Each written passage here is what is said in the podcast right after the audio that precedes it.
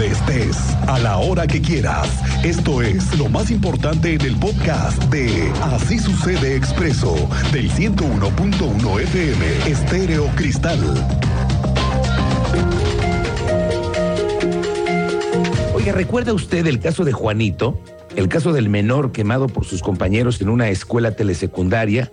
Bueno, pues la magistrada presidenta del Tribunal Superior de Justicia, Mariela Ponce, confirmó que los dos menores que prendieron fuego a este joven y que, por cierto, su familia sigue padeciendo las consecuencias y los traumas posteriores de, una, de un asunto así, en la telesecundaria del Salitre. Esto pasó el 6 de junio pasado. Bueno, pues después de todo lo que se ha hecho en las investigaciones, complementarias y también testimonios de maestros y de alumnos, bueno, pues se ha divulgado que podrían acceder a una salida alterna.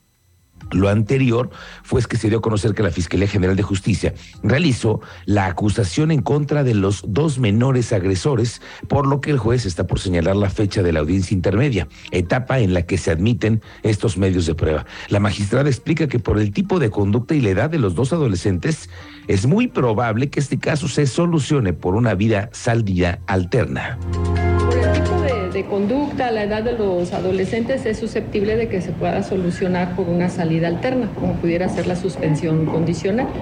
Pero justo cuando concluye la etapa de investigación y que se presenta la acusación es el momento en el que las partes generalmente dialogan y pueden proponer esas salidas al juez. Hasta el momento no se ha propuesto nada, exclusivamente que está presentada la acusación por parte de la Fiscalía. Esta mañana el alcalde en tu calle, Luis Nava, le ha entrado al tema de lo que va a pasar cuando el gobierno de la ciudad ahora sí administre y controle el tramo de la 57, desde la entrada por Conín hasta 5 de febrero. Tú sabes más de esto, teniente, que por cierto es una de las partes más accidentadas de la ciudad, pero ¿qué se va a hacer? Cuéntanos, muy buenas tardes. Muy buenas tardes, Miguel Ángel, muy buenas tardes a nuestro auditorio. En efecto, la Guardia Nacional seguirá con la vigilancia en la carretera México-Querétaro pero el municipio de la capital podría intervenir. Esto es en el tramo que corresponde al 207 al 212 más 100.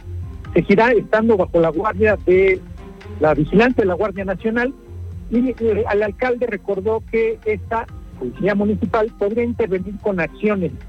Y es que recordó que en días pasados se hizo la solicitud para encargarse de la seguridad del tramo, el cual no fue otorgado pero sí el permiso para la intervención de policías, protección civil e instancias municipales.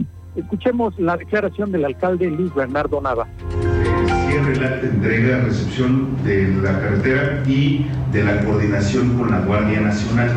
Entonces ya hemos tenido un acercamiento, este, la Guardia mantendría este, sus facultades, sus atribuciones de, digamos, de la seguridad en, en este tramo, pero también, digamos, nosotros pudiendo intervenir.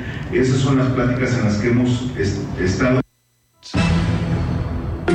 Y es que se espera que a finales de este año se firme la minuta correspondiente en acciones que busquen garantizar la seguridad de quienes circulen por el lugar. Detalles más adelante, Miguel Ángel. Mañana Gracias. nuevamente.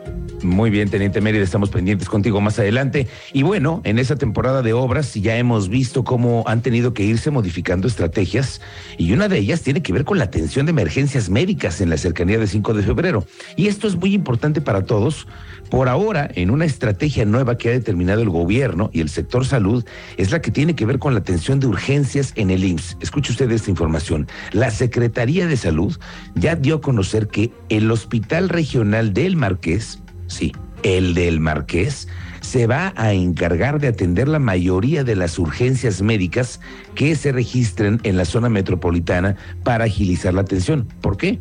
Por las obras de 5 de febrero, porque es imposible llegar al Seguro Social, explica la secretaria que la mayor parte de las urgencias hoy son atendidas por el Centro Regulador de Urgencias Médicas, el famoso CRUM, que corresponden a esas personas que cuenten con Seguro Social, las cuales serán atendidas en el IMSS, pero acá de la pradera. Escuche usted esto.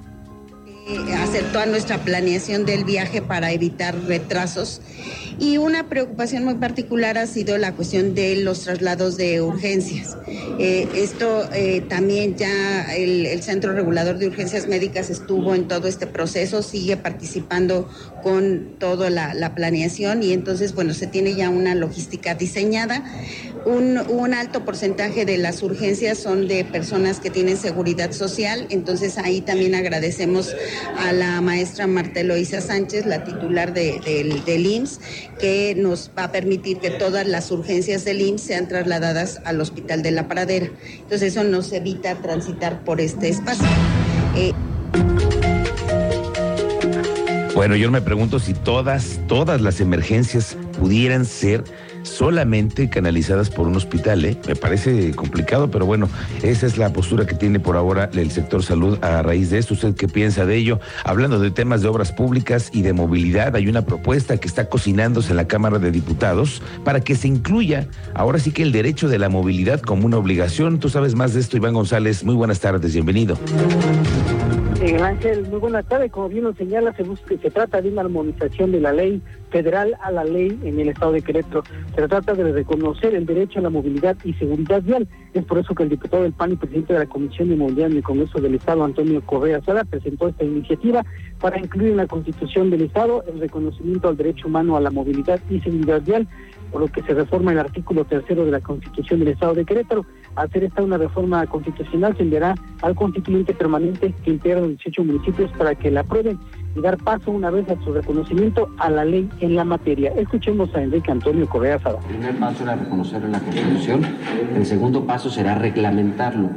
Eh, la Comisión de Movilidad entrará en una fase de eh, nuevamente contacto con todos los actores que son parte del sistema de movilidad en, el Estado. Estamos hablando de transporte privado, bicicletas, peatones, paquetería, mensajería, transporte de carga, servicios especializados y las distintas autoridades para construir la ley de movilidad del Estado de Querétaro.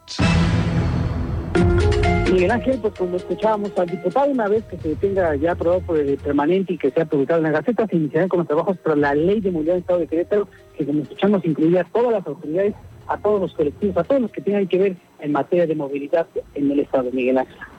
Bien, Iván González, gracias, estamos pendientes. Oiga, pues mucho hemos hablado después de lo sucedido el 5 de marzo de este año.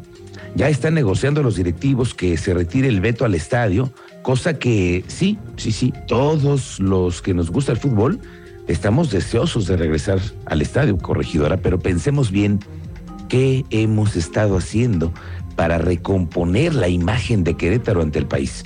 Después del desastre que se vivió en el estadio, bueno, pues hay varias estrategias y una de ellas tiene que ver con la exposición relacionada con la diversidad y la inclusión. Tú sabes más de esto, Andrea Martínez. Muy buenas tardes.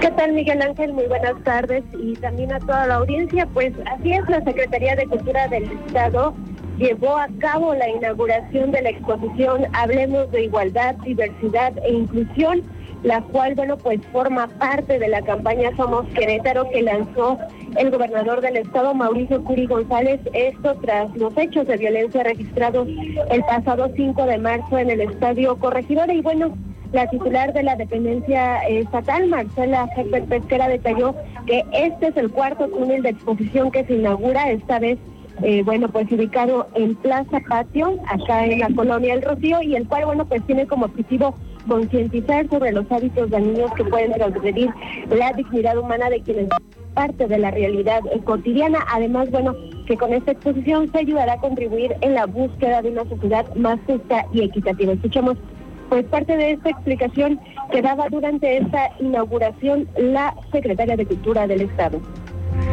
Esta exposición es una invitación a aprender y a dimensionar los retos y las áreas de oportunidades que todavía tenemos como individuos y como sociedades. En Querétaro somos afortunados de vivir en un contexto en donde nuestras libertades son valoradas y respetadas. Estas libertades no deben de dejar de lado nuestro bienestar como personas y como comunidades. Y bueno, también Marcela Herbert apuntó que esta campaña es vital para apuntalar los valores que permiten a todas y todos seguir gozando de la libertad sin distinción de creencias, costumbres, lenguas o historias de vida. Finalmente, bueno, la titular de la Secretaría de Cultura del Estado recordó que la exposición que, bueno, permanecerá durante todo este mes está a cargo del Museo Memoria y Tolerancia. Esta fue la información, Miguel Ángel. Gracias, Andrea Martínez. Bueno, pues ahí tenemos una nueva posibilidad de exponer y de compartirte el tema de la inclusión y diversidad, que mucho nos hace falta, creo, a todos. Bueno, fue presentada una nueva convocatoria para integrar la Universidad de las Mujeres aquí en la ciudad. Se esperan recibir a 200 nuevas alumnas para sumarse a las 20 carreras con las que se cuenta en este plantel. Ya ve que ese es un impulso que le ha dado en esta administración el presidente municipal eh, Luis Nava con respecto al tema de la Universidad de las Mujeres, al que le han estado entrando durísimo. De acuerdo con la recién nombrada secretaria de la Mujer, Laura Garibay, los apoyos que se están otorgando van desde el 10 hasta el 70% en las inscripciones y colegiaturas. El plantel tiene un padrón de 1.230 mujeres, donde las carreras de mayor demanda son pedagogía y derecho.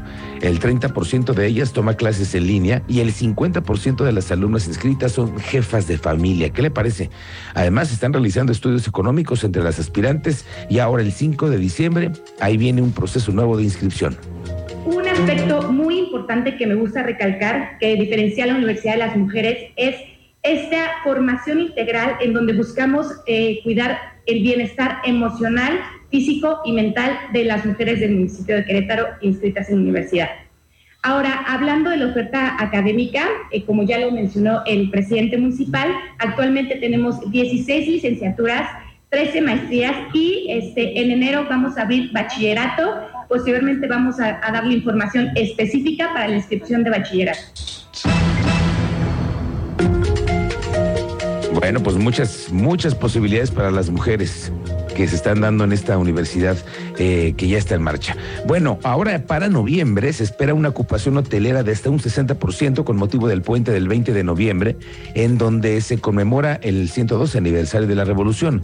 De acuerdo con la secretaria de Turismo, Adriana Vega, ella estima que del 19 al 21 de noviembre se van a recibir a más de 60 mil turistas que nosotros, la verdad es que los puentes nos va muy bien porque podemos alcanzar hasta un 60% de ocupación hotelera. Te puedo decir que más o menos, y eh, sí una recuperación entre el 55 y 60%.